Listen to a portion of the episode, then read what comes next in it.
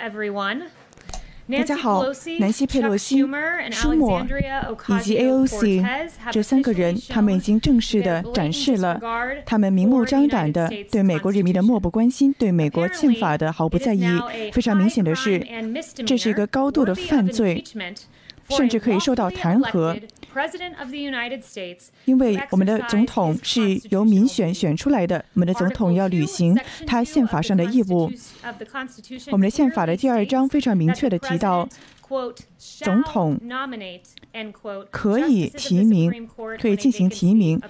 如果说最高法院出现空缺的话，将是由总统来进行提名。无论何时，无论什么时候，总统就是总统。宪法中没有任何的地方说，川普总说总统不要在选举年当总统。总统已经任命了两个非常强有力的保守派的大法官，任命到了最高法院。这两个大法官，他们将会。您根据黑纸白字的去理解宪法。现在他会再任命第三个法官，Ted Cruz，他要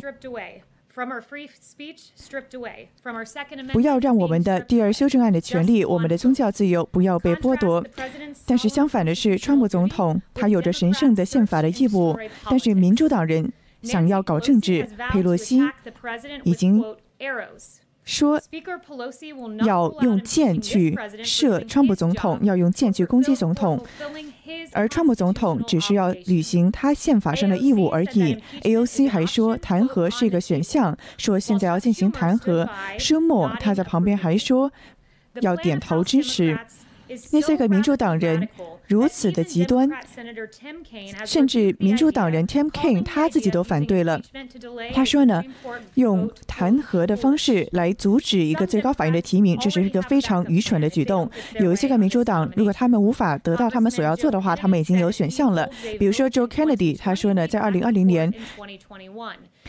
要要要掌控法院，还有个 Markey 的参议员，他是呢，没有任何的最高法院的空缺，应该被选举，应该在选举年被填补。他说呢，在下一个国会，我们必须要废除这种阻挠的议会程序，并且要废除最高法院。那你知道，参议员你有一个四年的任期，你不可以短暂的在三年中任期。总统就是总统，民主党人他们无法。有的放矢的说话，他们也无法战胜总统，所以他们想摧毁这一点。Don Lemon 他说，他昨天晚上非常大声的说，我们将会要毁坏整个的系统。如果总统他履行他的职责的话，如果川普总统履行他在宪法中所写好的职责的话，他们就要毁坏这一切。但是我们要维护这个体制，我们要维护宪法，我们要捍卫这一点。当民主党人搞破坏的时候，民主党人他想要摧毁整个的体。制，因为他们无法达到他们所想要的。但是，川普总统呢，将不会受到民主党人的屈服。川普总统将会履行他的职职责，他将会任命下一个的最高法院大法官。川普总统将会保证宗教自由的安全，他也会保护我们的言论自由。川普总统将会捍卫我们的第二修正案的权利。在这样子的总统任下，我们的总我们的权利将会被捍卫，我们的宪法将会被尊重。而这个总统将会将这个空位填缺起来。现在会回答一些个问题。Katie，就是你所知道的，我们的国家因为病毒而死亡的人已经达到了二十万人了。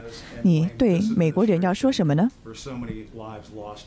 你觉得我们国家死了这么多人，政府有责任吗？你已经听到了很多的医生以及我们防疫小组的成员说了，我们正在看到有整整两百万人。有可能会死亡的。以前的预期是可能我们国家会有两百万人死亡的。那当然了，每一个一条生命的失去都是让我们悲痛的。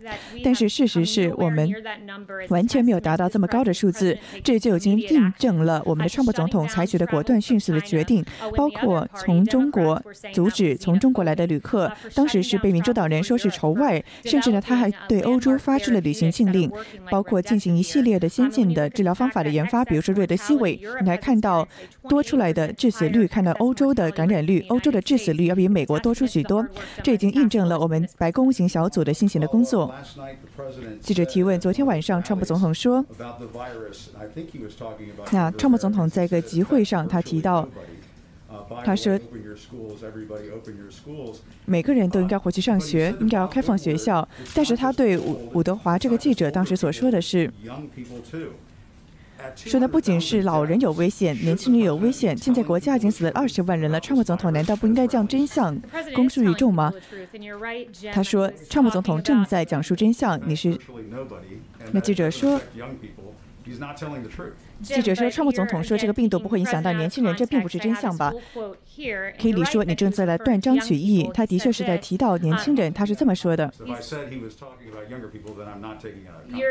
记者说，我没有断章取义。白宫发言人说，你正在断章取义。那其实他是给出了非常关键的信息，他也强调了他所说的事情。他说呢，你知道，在一些个州是与千计的人，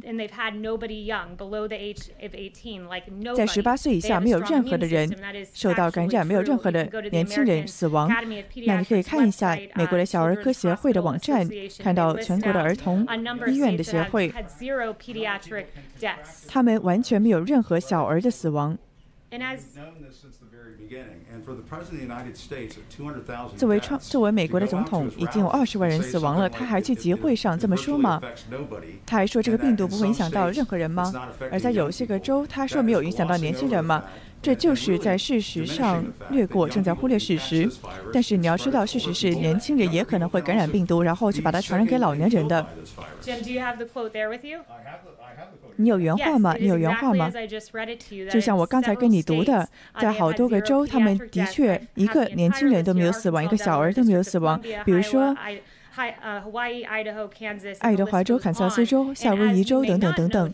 那可能你不知道的是呢，这个病毒它只有百分之零点一的死亡率，特别是是针对那些个十八岁以下的人，只有百分之零点一的死亡率。这并不是一个感染，并不是一个对年轻人来说特别大冲击的疾病。这就是川普总统昨天晚上所在说的事情。记者提问：的确，川普总统有宪法上的权利去任命最高法院的大法官。而参议院也有这个宪法的责任去同意或者不同意，就像罗姆尼参议员所说的。我们看到，川普总统和罗姆尼在过去三年来经常意见不合。那川普总统对 Mitt Romney 罗姆尼有什么样的看法吗？他是呢，对罗姆尼参议员并没有与川普总统进行过讨论，但是罗姆尼他正在。我们也看到了非常明确的一点，川普总统今天站在我们这一边。有整整二十九次，都是在选举年有最高法院的大法官的任命的历史上有二十九次。那你看到参议院以及总统，他们是属于同一个党派的。那么这这十九次，十九次中不是二十九次，是十九次中的十七次都是川普，都是总统以及参议院站在同一个党派的。所以说呢，总统是站在我们这一边的，而民主党人想要。阻挠这一点，比如说《National Review》上的一个社论说呢，如果说不填补这个空缺的话，将会是一个历史上前所未有的、前所未有的一个一个行动。那记者提问说，川普总统将会有三十七到三十八天去进行这个宣布。那特别是要在大选之前让参议院进行投票。那之前的一个。罗伯罗伯茨大法官呢是在二十四天之内接受任命的，O'Connor 是在二十三天的。之前那个时代和现在是截然不同了。现在你在三十七天之内真的可以任命一个大法官吗？还是我们绝对觉得是可以的？我们非常的乐观，包括格莱姆。Lindsey Graham 参议员对此也非常的支持。我们已经出台了一个依照宪法的任命，我们觉得美国人民将会尊重这一点。我们也觉得我们可以得到整个的授权通过的过程，包括整个的提名还有接受任命的过程，非常快速就可以做完了。记者提问说有整整两二十万人死亡了，川普总统是否在公众上认识到这一点呢？在他的言论上，在他的推文上。是否他要对此表示悲伤？对那些个失去生命的人表达悲伤呢？他说，整个大疫情之中，川普总统一直都在这么都一直在这么做着。他有时候夜不能寐，因为每一个生命的失去都是非常惨重的。川普总统对此非常严肃的对待。他做了什么呢？他每天都更加辛勤的工作，他埋头苦干。我觉得在我们政府的历史性的反应之中就已经可见一斑了，包括历史性的对私营企业的动员，这是二战以来最大规模的一次动员，包括对治疗方法的研发，以及把疫苗分发给美国人民。我可以告诉你，这是在历史上对一个新型的病原所研发疫苗最快的一次。我们的目标是在年底之前就研发出来一个疫苗，所以说可以看出，川普总统对此非常严肃的对待。包括你看到致死率已经下降了整整百分之八十五了，相较于四月来说，以及呢只有百分之一点五的急诊室的入诊是病毒的患者，这已经印证了我们的防疫小组及川普总统的辛勤工作的成果。记者提问：川普总统为什么希望要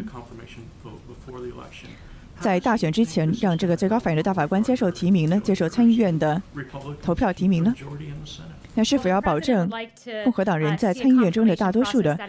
川普总统希望有一个非常公平公正的提名过程。我觉得这一次的过程呢，就是之前的卡法纳的听证会，但是民主党人毫无根据的对他进行指控，去指控卡瓦卡瓦诺大法官。那民主党人真的是把他的名放到污泥之中践踏。我们是希望有个非常公正的提名的过程。我们川普总统希望这一次。能够不要再重蹈覆辙了，不要再重蹈卡瓦纳大法官这边的时候负责了的覆辙了。你觉得卡瓦诺法官当时的这个提名会帮助到？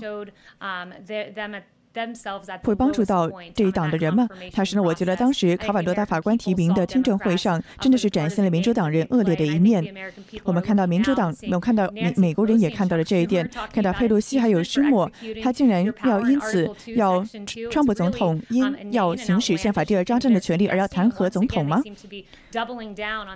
我们可以看到他们是再次的故技重施，去使用他们当时针对卡瓦诺时的伎俩。我们这次不会允许他再发生。了。记者提问说：“川普总统最近给他的防疫措施打了一个 A 加的分，那一个好的公众措，一个公关的措施到底是什么样子的呢？”那川普总统在说的是，他想要保证我们有非常良好的信息能够传达给美国的人民。我觉得这是我们所做到的一点。我觉得记者提问说：“这并不是真的。”他说呢，他正在淡化病毒的威胁。这是完全不符合实际的描述。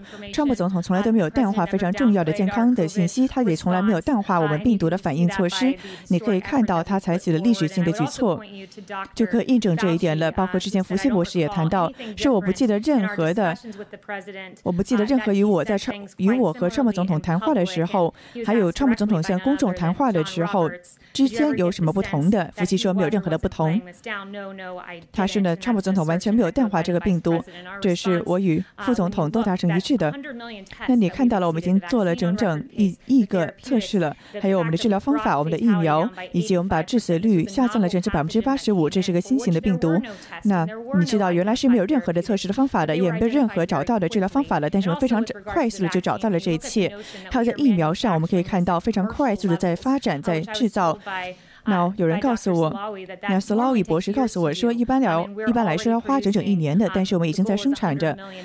我们的目标是要一亿剂量的疫苗了，这是我们川普总统的努力的印证。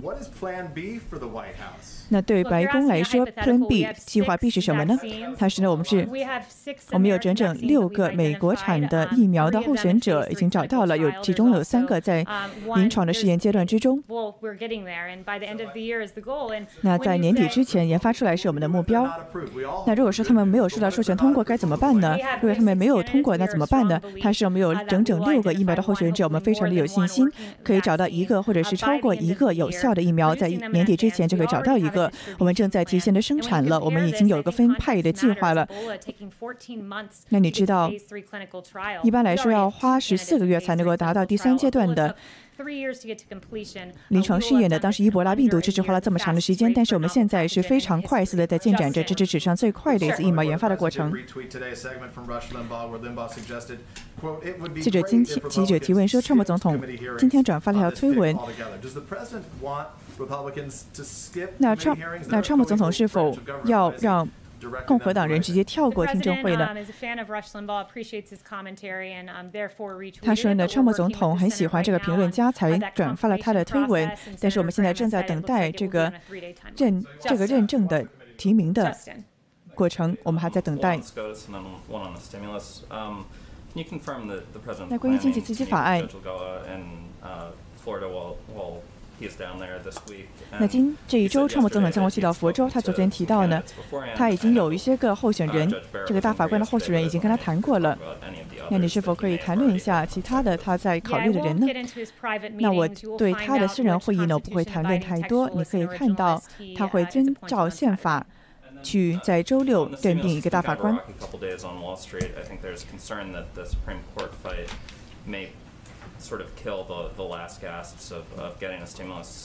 记者提问说：“现在的这些大法官的争议，有人会觉得说可能会拖延现在的刺激经济法案的进度。”那川普也说过，如果时间对了的话，他愿意跟佩洛西达成一个协议。可是呢，我们现在看，好像大选之前是不是不太可能出来呢？发言人说，我们的确是希望看到第四阶段的经济刺激法案。这就是为什么我们的幕僚长还有母亲部长一直都在协议中。很可惜，这个佩洛西她是非常一党的，她很偏向一党。那她现在也做了很多言行不一的事情。那他们之前是同意说。一周给美国人三百元的失业金，不过他们现在也做不到这一点。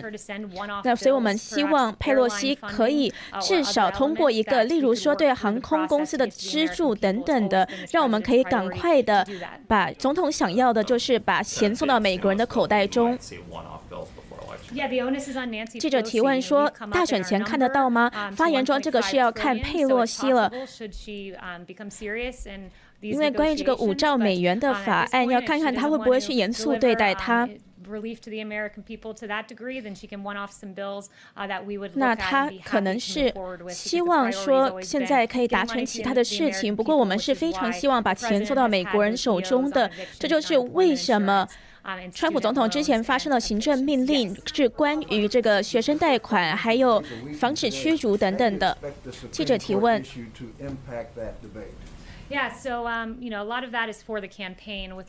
最高法院的这个问题会不会进入到辩论的话题之中呢？发言人说，这个是要看看竞选团队。不过，我们也要看一下美国人的想法，看一下说川普总统到底的立场是什么样，看一下他前两任的最高法院大法官是怎么样子的人。他的确是尊重宪法的，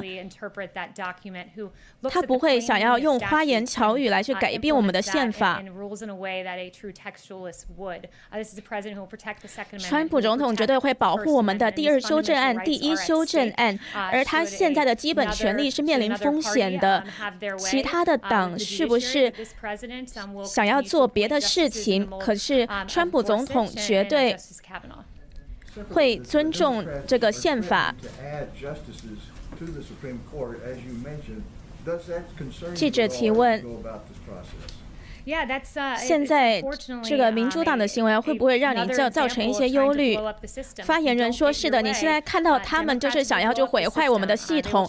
如果你不照着他们的做的话，他们就会想要去轻踏你的、轻踏踩踏你的宪法的权利，并且去践踏我们的规则。例如说，佩洛西现在说的话就是这样子。”记者提问。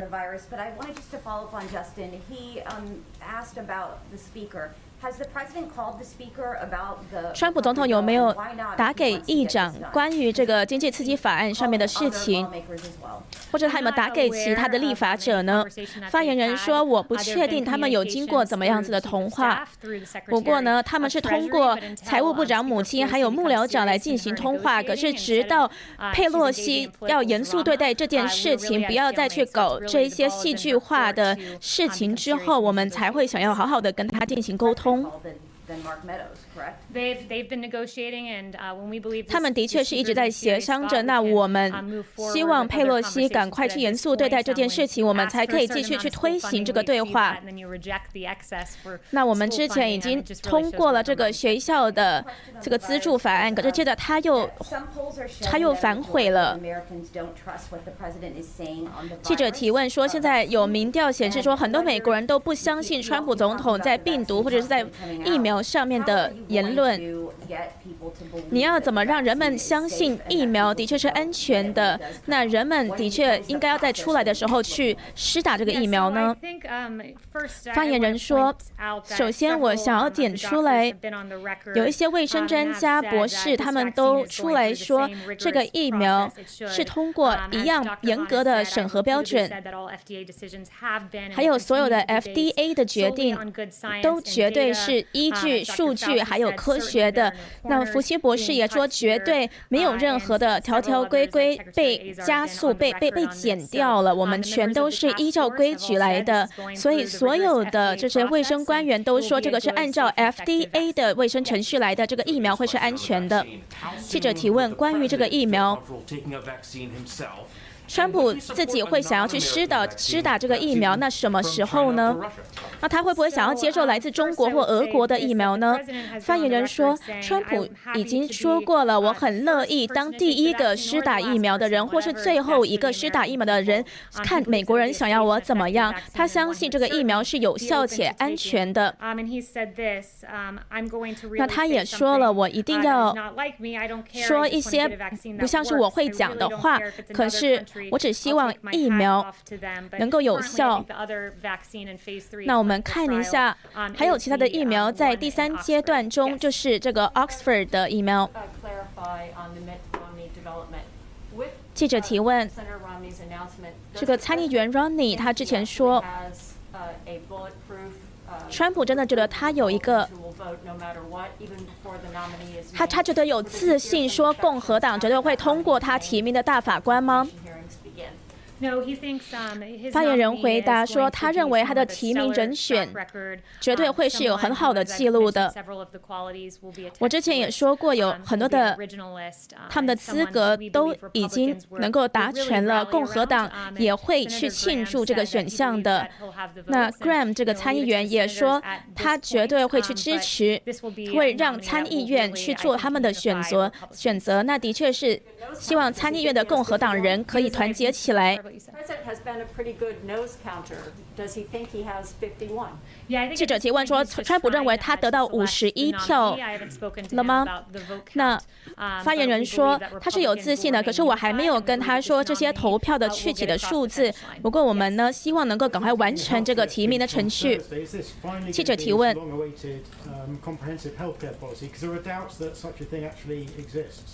No, it it certainly does exist. The president, um, in the next week or so will. 这个川普总统在下礼拜会不会出来这个 healthcare 健保的法案呢？那发言人回答说：“是的，下礼拜就会出来这个健保的法案，一定会去保护我们身体有疾病的人，并且进行很多远程医疗的服务等等的，在两周内就会跟我们的。”幕幕僚讨论出来。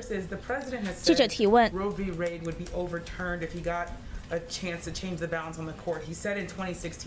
川普总统之前在二零一六年的时候说，如果能够把三个或两个大法院、最高法院大法官放进去最高法院中的话，他认为可以整个转变转变美国的政治局势。那发言人是回答说。我可以请你去看一下拜登之前在一个会议中说的。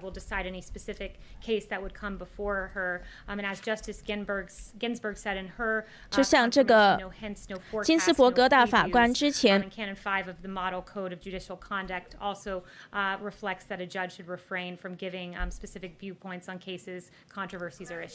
之前是通过了很多争议性的法案。记者提问：那川普总统是不是还是希望这个事情被推翻？发言人说，川普总统现在看的法官是有一定的资格，而且一定会去尊重宪法，而且是依照宪法还有依照法律，的确是会去这样诠释法律的人。记者提问：现在已经有二十万人死于这个病毒了。你可以说一下，为什么川普总统之前跟伍华德说，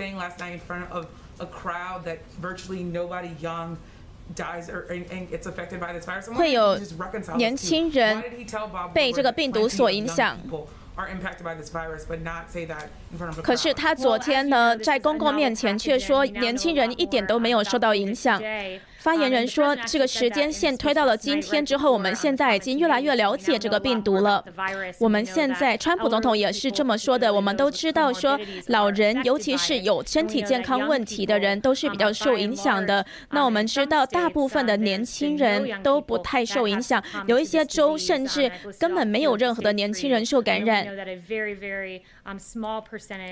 我们知道，十八岁以下的年轻人有非常小的百分百分比是受到影响的。这就是为什么我们现在要继续的加强对比较脆弱的社区、脆弱的族群的测试。记者提问：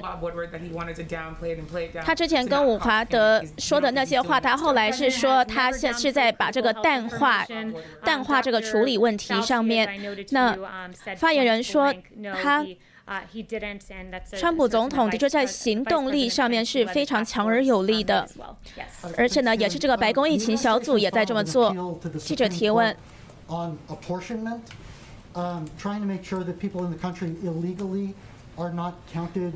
最高法院现在试图要让这个非法移民没有办法去投票。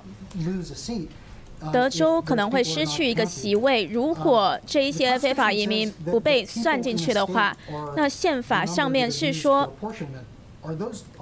只要是在。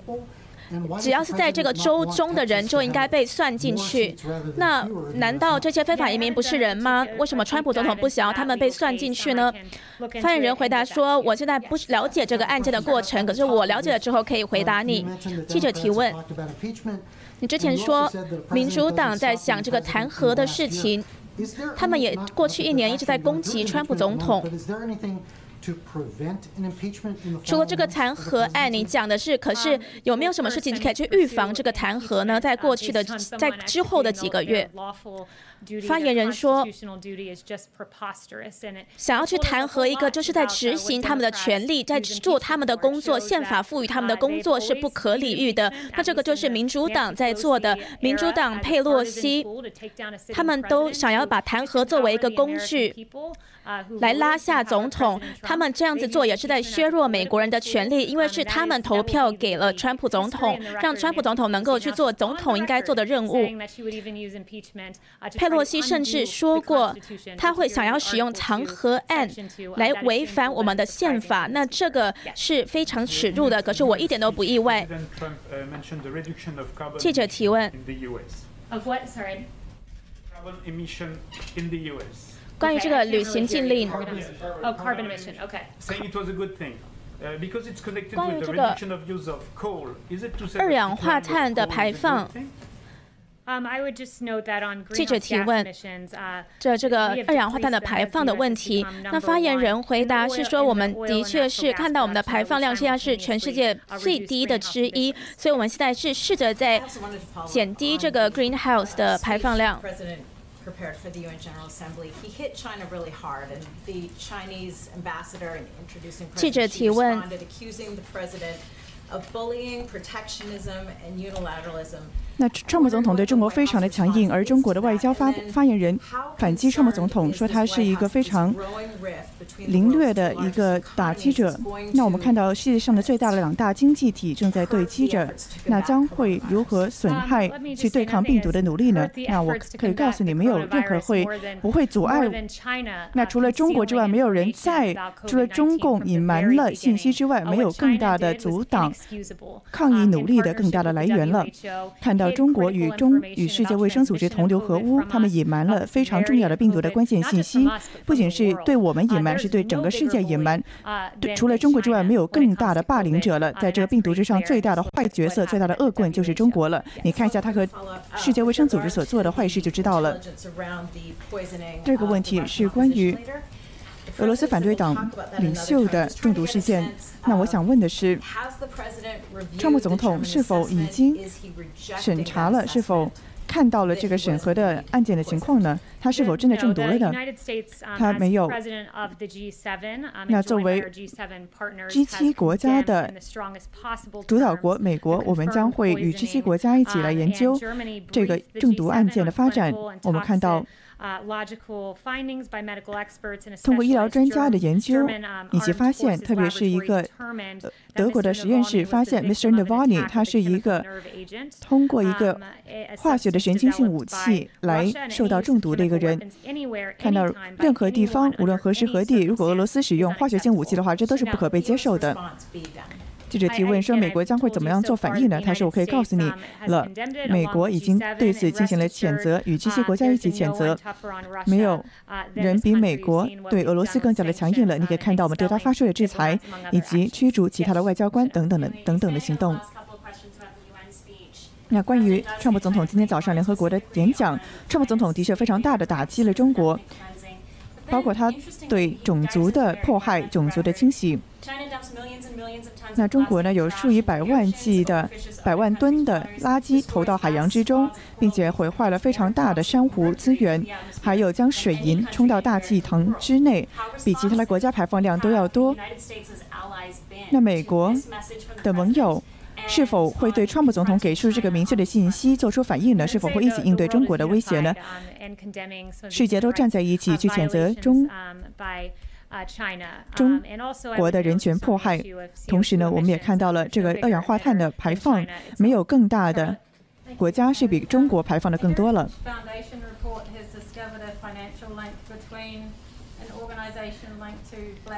我们看到之前有个报告是指呢一个。中共的政府与黑人的命也是命，黑人命贵的组织之间是有关联的。那这是否是你考虑过的一点呢？但是呢，我还没有看到这个具体的报告。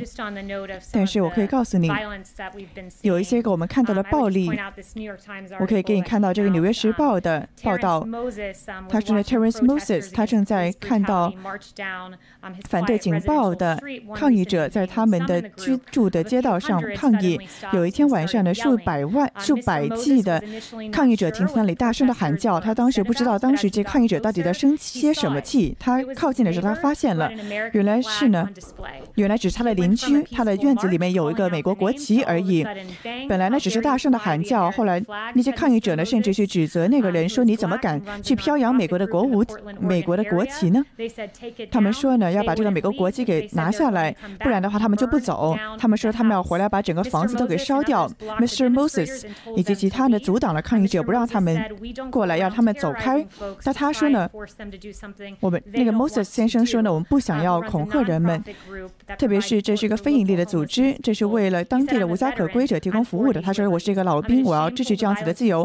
我也对我们的城市上的街道所看到的暴力感到十分的耻辱。他正在蔓延到全国各地。那么这是一个非常好的来自《纽约时报》的报道。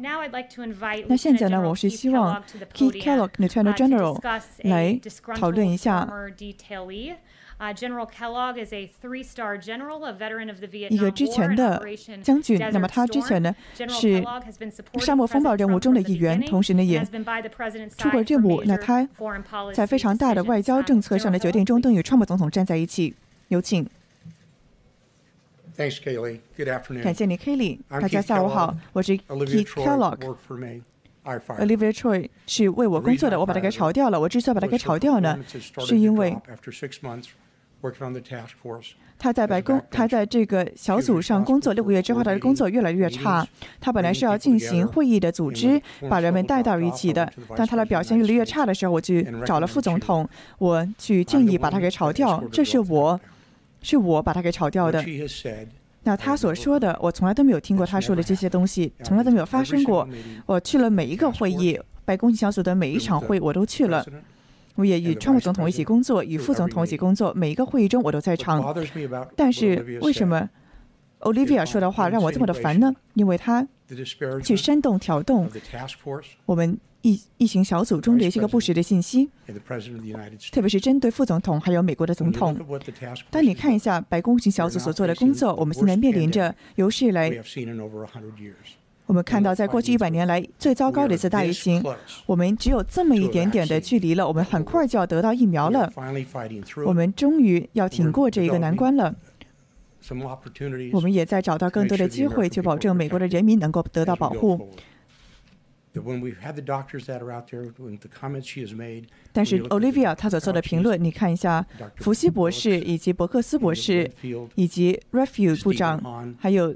汉恩博士、Dr. Joe，还有这些个所有的博士和医生，他们都如此的辛勤的工作，为了美国的人民。川普总统做出了很多果断的、关键的决定，整个全程都做出了非常强硬的决定，包括对中国实行旅行禁令。当时我们全国还没有，我们的病例还不到十几个呢。川普总统当时挺身而出，与商业公司达成了空中空运的项目，让我们把个人防护设备。从二十七个小时之内就把它给运送过来了，而不是花了二十七天。川普总统他去找到了不同的公司，包括三 M 公司等等，让我们能够进行更多的 N95 口罩的生产。是川普总统进行了这一切的努力。我听到了 Olivia 他的评论，我听到了那些个针对我们死去的人的评论。不要觉得我们对此并不痛惜，因为我们是疫情小组中的成员，有一些个人，有一些小撮的人。他们自己的亲人都死掉了，因为他们没有能挺过这个病毒。我们深知这一点。还有一些人呢，因为没有呼吸机而死掉了。因为他们没有这个机会去看到他们的爱人，这每一天都在我们的心头萦绕着。不要觉得我们对此不感到深切的哀痛。而川普总统他有很大的信心，我们将会找到一个解决的办法。你希望有一个总统，你希望有一个领导者，你希望有一个非常有信心的领军者，才能够找到前路，能够打败战胜这个病毒。这就是川普总统一直以来所在做的。我们我对川普总统所做的工作感到无比的自豪。我对我们的副总统也无比的自豪，我对我们的白宫型小组也感到由衷的自豪。但是我对对 Olivia t o r i n 我对他一点都不自豪。感谢你，Lieutenant General。我们感谢你站出来说这一番话。那么之前的这个不高兴的职员工的这个 Olivia 呢，他并不是。他他是十分的明目张胆的，十分的懦弱的。在不到一个月之前，之前的一个员工 Olivia Troy，他非常自豪的说了，他正在川普总统底下任职。他说呢，这是他一生以来最大的荣幸。Troy 他当时说呢，我已经见证了、目睹了、亲眼的目睹了川普总统如此的智力。他说，川普总统一直在做正确的事情。他在一个半月之前写下了这一点，但是 Troy 他没有能够发声，他也不能够保证他继续的工作，因为他一直在抱怨，一直在。抱怨他工作的繁重，包括呢要进行会议的安排等等。那现在呢，他。他在其他的地方工作了。那这个所谓的俱乐部呢，是充满着谎言，都是针对川普总统的不实谎言。Troy 呢，他还与 CDC、CNN 的最近一个社论评论员与他在一起，就把他发了一个川普总统大笑的图片。他说呢，这是他一生中最大的荣幸，作为 DX。H.S. 的国防安全部的部长。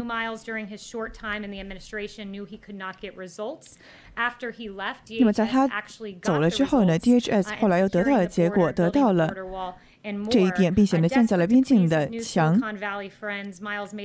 还有一个西谷的朋友，他也是对川普总统进行了不实的攻击，并且呢非常强烈是反对川普。对那些个科技公司来说都是如此。这些个人他们都不认识川普总统，但是他们真的是。大家好，欢迎回来，我是 Cindy 王于鹤。大家好，我是 Iris 唐明。今天白宫发言人 k 又出来开了他的发布会。那今天很多的议题呢，都是在讨论川普现在要提名一个最高法院的大法官。那当然，今天发言人也是不断的在批评民主党人，他们只想要玩政治游戏，想要在这个过程中阻挡川普总统做宪府赋予他应该。要做的权利，而且呢，还威胁说要去弹劾川普总统。那我们就来看看这到底是怎么回事。就是川普总统呢，他在周一的时候表示说，他可能本周六或是周五就要公布最高法院大法官的提名人，来填补这个去世的金斯伯格大法官的空缺。那众议院的议长佩洛西，他就在接受采访的时候，他就说了，如果共和党要推进这个大法官提名的话呢，他要用。弹劾这个选项来阻止他们的大法官进入最高法院。那川普呢也有给予回应。川普是说，如果他们这样做，我们就会赢得所有的选举。那是为什么呢？因为今天发言人就解释了，这个民主党人呢，他们就是只会用弹弹劾当做一个工具来做很多的这样子一党的这个行进的议题。那这个发言人他就说了，这个是民主党人奇怪而危险的一个权力夺取，他们不惜一切要侵蚀宪法来制定他们的激进的议。议程，那他也说，川普总统会履行他的宪法的义务，也是保护他神赋予他的权利，来尽其所能填补大法官的空缺。那我们都知道，这一个大法官的空缺会出现呢，就是因为自由派的美国最高法院大法官金斯伯格，他是在十八日的时候因为癌症并发症去世了。那川普总统昨天就直接表示说，有五位大法官人选正在接受他的审查。那他周六呢可能会提名出一个比较有才华的女人来填补这个大法官的空缺，也就是川普呢是想要把一位女法官。来放到最高法院中，那最高法院的九位大法官出现空缺这件事呢，也让川普有机会提名他的第三位终身制的大法官，也就是他前面已经提名过两个，也把两个来。通过放入最高法院中了。那当然，川普所提名还有通过的这个法官呢，都当然都是会是比较右派、比较保守的大法官。这样子呢，也是一个重塑美国的政治风气的一个非常好的迹象。那川普也说呢，他已经有一个候选人的短的名单，但是他会优先考虑女性的大法官。那据媒体报道呢，到现在到最后考虑的人选已经缩到了两个人。的确呢，在关于最终的人选上。呢川普总统是已经放出了风声，他究竟在考虑花落谁家呢？那么其中一位呢是四现年四十八岁的前巴黎圣母院法学院的教授，他叫做呢 Amy Barrett，叫做巴雷特。那么他现在呢是第七巡回上诉法院任职，也是一个保守派法律界的宠儿。那他是以呢保护生命权、反对堕胎而在法律界闻名的。那么另外一位候选的人选呢是叫做拉戈亚，也叫做 Barbara Lagoya，他是五十二岁的前联邦。检察官现在呢是在佛罗里达州的最高法院任职的第一位的古巴裔的美国人，也是少数族裔。那么现在呢是在十一巡回法院任职，也是一个非常保守派的法官。那么这是路透社所独家报道出来的，有可能两位人选。此外呢，我们也知道今天很大的一个话题呢是来到了说，哎，这个风声已经出来了。川普总统也说，周六要就要进行这个最后的名单的公布。那么，到底能够在选举之前将其让他走马上任，获得提名通过吗？我们知道，在美国的法律之中呢，要提名最高法院大法官是有一个非常详尽的流程。那么，首先呢是由美国的总统来确定人选，也是他宪法中所规定的权利和责任。那么除此之外呢，到他的总统提名之后呢，要得到这个参议院的批准，那包括其实呢，今天发言人也反复的强调说，其实非常有望能够在接下来大选前的三十七天之内就快速的通过表决。这一点呢，川普总统是觉得胜券在握的。包括我们知道呢，在参议院中其实是共和党人占了大多数的，所以说呢，我们看到参议院的多数党领袖 Mitch McConnell 麦康奈尔，他是已经放话说呢，无论川普要提名谁，他本人都会在参议院得到投票表决，就是说进行投票表决这一点呢是已经板上钉钉了的。而麦康奈尔呢也认为，因为现在众议院呢，因为现在参议院呢是由共和党来控控制的，所以说有非常充分的理由去进行投票，而且有足够的时间来仔细的审。核一下这个提名人的资格。那么除此之外呢，插一个题外话，为什么川普总统要提名两个如此比较年轻的人呢？那么其中的原因呢，就是这两个人其实都是最近才刚刚上到这个法院，上到他们这个巡回法院任职的。所以说呢，他们这个整个提名接受背景审核的这一部分，是在不久之前才刚刚走完了这个流程。换句话说呢，现在如果他们再要被任命大法官的话，还要再再走一遍流程，那么再来就会非常的顺利而且简单了，因为刚刚不久才走过这么一个流程嘛。所以说呢，提名他们也会有助于加速这个大法官的。提名通过。那么除此之外呢，我们也知道，美国司法部的美国参议院的司法委员会的主席叫做 Lindsey Graham，他也是在周一的时候呢表示说，共和党人是已经拿到了足够的票数，就来确认川普总统推选的下任最高法院大法官的候选人。那么虽然说呢，现在还不清楚共和党是否有足够的选票，但是其中的五十票究竟能拿到多少呢？现在也是有待观察。目前不清楚说共和党需要多少选票，可是呢，今天记者也提问说，五十一票确定都拿得到吗？那的确是刚刚他刚刚提到的这位呢，他就说，川普总统的确是有他所需要的票数了，因为目前国会参议院的共和党他们是多数党，拥有五十三个席位，那民主党则是四十七个席位，其中包括了两席独立参议员，分别为来自缅因州的金参议员，还有冯特蒙冯蒙。特州的桑德斯参议员，所以现在有参院呢的这个格局，就意味着共和党可以保证失去两票，而如果失去三票了的话，可能就需要副总统彭斯来做这个最后的抉择。那我们都知道，迄今为止呢，川普总统已经提名了两位保守派法官来担任最高法院的大法官，并获得了通过。那如果第三位被川普提名的大法官就职的话，就会长期的改变美国的政。治气候，最高法院中保守派大法官的多数优势也将会从之前的五比四扩大到六比三。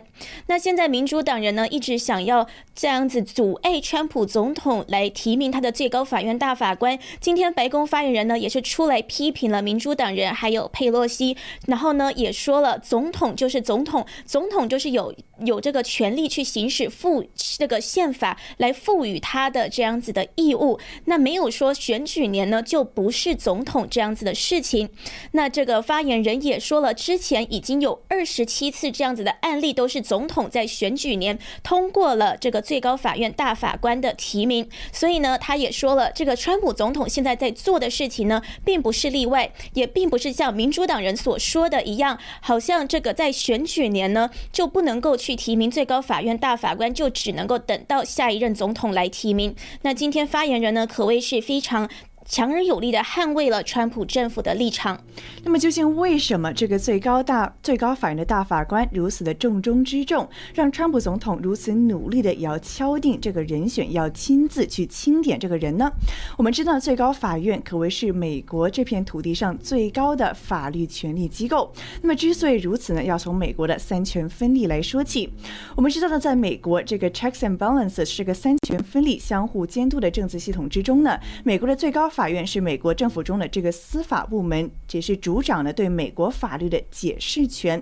那么负责呢对宪法还有联邦法律以及地方的法律内容呢做出最终的诠释。那么最高法院的主要职责就是要守护这个宪法中的原则呢不要被更改，又或者受到误解，也是为了保护美国的立国之本以及还有传统价值。换句话说呢，美国的开国元勋当时敲定的宪法以及美国整个的政治体系，就是到这个最高法院来做最后一道防线来为之捍卫的。那么此外呢，美国的政治系统之内呢，另外两个部门呢，分别是立法机构，也就是国会了，那么是负责制定法律。那么其中当然就有我们所熟知的参议两院。那么除此之外呢，除此之外呢，还有行政机构，那就是包括总统，还有他的整个 cabinet，他的整个内阁或者叫做总统班底。因为他们是负责要去实践，还有去执行法律。我们知道，美国的最高法院中呢，由总统是直接任命，那么一共设有九位大法官，那么包括一位首席大法官，还有八位一般的大法官，都是由总统去任命。那像刚才说到，要获得国会的参议院批准通过，而且这九个人呢，所有都是一做做到底，就是说都是任职的终身制的。换句话说呢，任何一个大法官，只要他活得够久，他都会对美国的历史乃至未来产生巨大的影响。那包括，我们也知道，现在左右之争如此的鲜明，如此的激烈。如果说一个保守派的大法官换一位自由派的大法官，他两个人呢对同一条宪法中规则的解释呢，可能是泾渭分明、截然不同的，可能差别特别大，也可能会直接影响到很多美国社会议题上的风气还有走向，包括在堕胎、还有生命权，那包括还有宗教自由、言论自由、种族等等的非常具有尖、很尖锐的争议性的议题呢，都是要来。来到最高法院这一关来最终拍板的，所以说这位大法官究竟是保守派是自由派？川普总统究竟选这个人，他有多么的坚定的做保守派？这都是一个非常重要的因素。是的，这个最高法院大法官的人选之争，我们也会持续的关注。那今天的发布会呢，还有另外一项重要的议题，是记者都有提问的，就是川普今天在联合国以视频方式所发表的演讲。那他其中呢，对中共的立场当然是非常的强硬。他在演讲中表示说，联合国必须要中共。联合国必须要中共让中共对这次散播全球的疫情来负责。那其实呢，川普已经不是第一次这样子讲了。如果是大家常常在收看我们的直播的话，常常都会听到川普总统呢一直都把这个病毒的大流行归咎给中共，而且呢，他经常用的词都是中国病毒这样子的来称呼这个瘟疫。那川普呢也多次的批评世界卫生组织偏袒中共，延误这个大流行的预。导致病毒全球泛滥，而美国目前也已经宣布要退出世卫。世卫呢是联合国旗下的一个机构，那也就是为什么川普要在联合国的演讲中呼吁联合国一定要好好的去追究中共在疫情中的责任。那川普演讲的内容的精要呢，我们在这边为各位稍微的提一下。川普呢是说，在第二次世界大战结束，即联合国成立七十五年，我们再次卷入了一场。大的全球斗争，那也就是这个无形的敌人，也就是中国病毒这场激烈的战斗。这个病毒呢，已经在一百八十八个国家泛滥，并夺走了无数的生命。那他也提到了一下，说美国呢，在这个病毒的大流行中分发会分发疫苗，消除病毒，来结束这个大流行，来帮助全世界再次回复到一个光荣的时代。那他呢，当然也是要非常强而有力的。又归咎了中共的责任。他在这边是说，中共当局在病毒爆发的最早时期就限制了自己国内的旅行，可是呢，却允许航班离境来感染到全世界各地。他说，中共政府还和世界卫生组织、世卫呢，也是中共实际控制的。当初呢，错误宣传了这个病毒不存在人传人之间的证据，那后来呢，又错误的说没有症状的人不会传染。这种疾病。那他提到说，联合国一定要让中共对他们的行为负责。他说，那些无视中共环境污严重污染的同时，抨击美国卓越环境记录的人，这些人呢，对环境实际上是不感兴趣的，对政治比较感兴趣，他们只想要惩罚美国。他说，我不会支持这种人。那他也说，如果联合国要成为一个有效的组织的话，就必须要关注世界的实际上的问题，包括。种族主义、压迫妇女、强迫劳动、毒品贩卖、人口性贩卖、宗教迫害，以及对宗教少数群体的种族清洗等等。那他当然呢，他这其中提到的呢，很多呢都是中共现在在做的事情，也是美国现在在制裁的方面。所以，川普总统在这一次联合国的演讲中，可谓对中共的立场是非常强硬。除此之外呢，我们也知道，就在昨天，也就是周一的早上呢，川普总统是接受了福克斯与朋友。Fox and Friends 的采访，其中他是直接把矛头指向了中共以及习近重这个习近平的。他是提到呢，说他对中国的态度已经完全的改变了。他还说呢，每次说到疫情，他就对习近平超级的生气，因为他们本来可以轻易的把疫情控制下来，但是呢，倒没有做到，让许多国家是承受了惨重的后果。他还继续谴责呢，说中共没有阻止让这个疫情传到欧洲乃至世界各地，确切的说呢，是整整一百八十八个国家，中共没有阻止这一点，使到其他的国家遭受了非常惨重的损坏。我们也知道呢，就在九月二十一日，美国的国会众院的外交事务委员会呢，其中的共和党议员是公布了对中共肺炎的调查报告，他是指责中共呢是刻意的去隐瞒疫情，并且也指责呢世界卫生组织没有尽到为全球的健康把关的职责。那么其中这份九十六页的报告呢中呢是明言指出，说除了更新了疫情爆发九个多月来的整整的时间线之外呢，还提供给了中共政府隐秘疫情的新的证据，还有世卫组织对这次调查所做出的回应。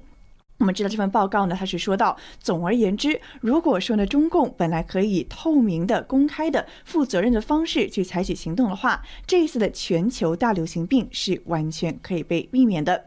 换而言之呢，我们看到，无论是美国的两院，还是说美国的川普总统，美国的种种高官、各个政府层级都已经统一了阵线，是把矛头直指了中共。包括这一次一年一度的这个联合国大联合国大会的演讲之上，川普总统也是把主题盯在了这个。中共之上，那么可见这一次呢，美国政府是不会对中共在疫情上的责任善罢甘休的。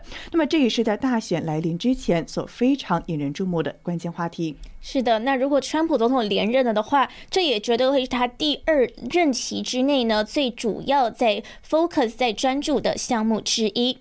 好的，那以上呢就是今天白宫发言人的发布会的回顾内容。非常谢谢大家的收看，我们也会持续的为大家关注白宫的最新动态。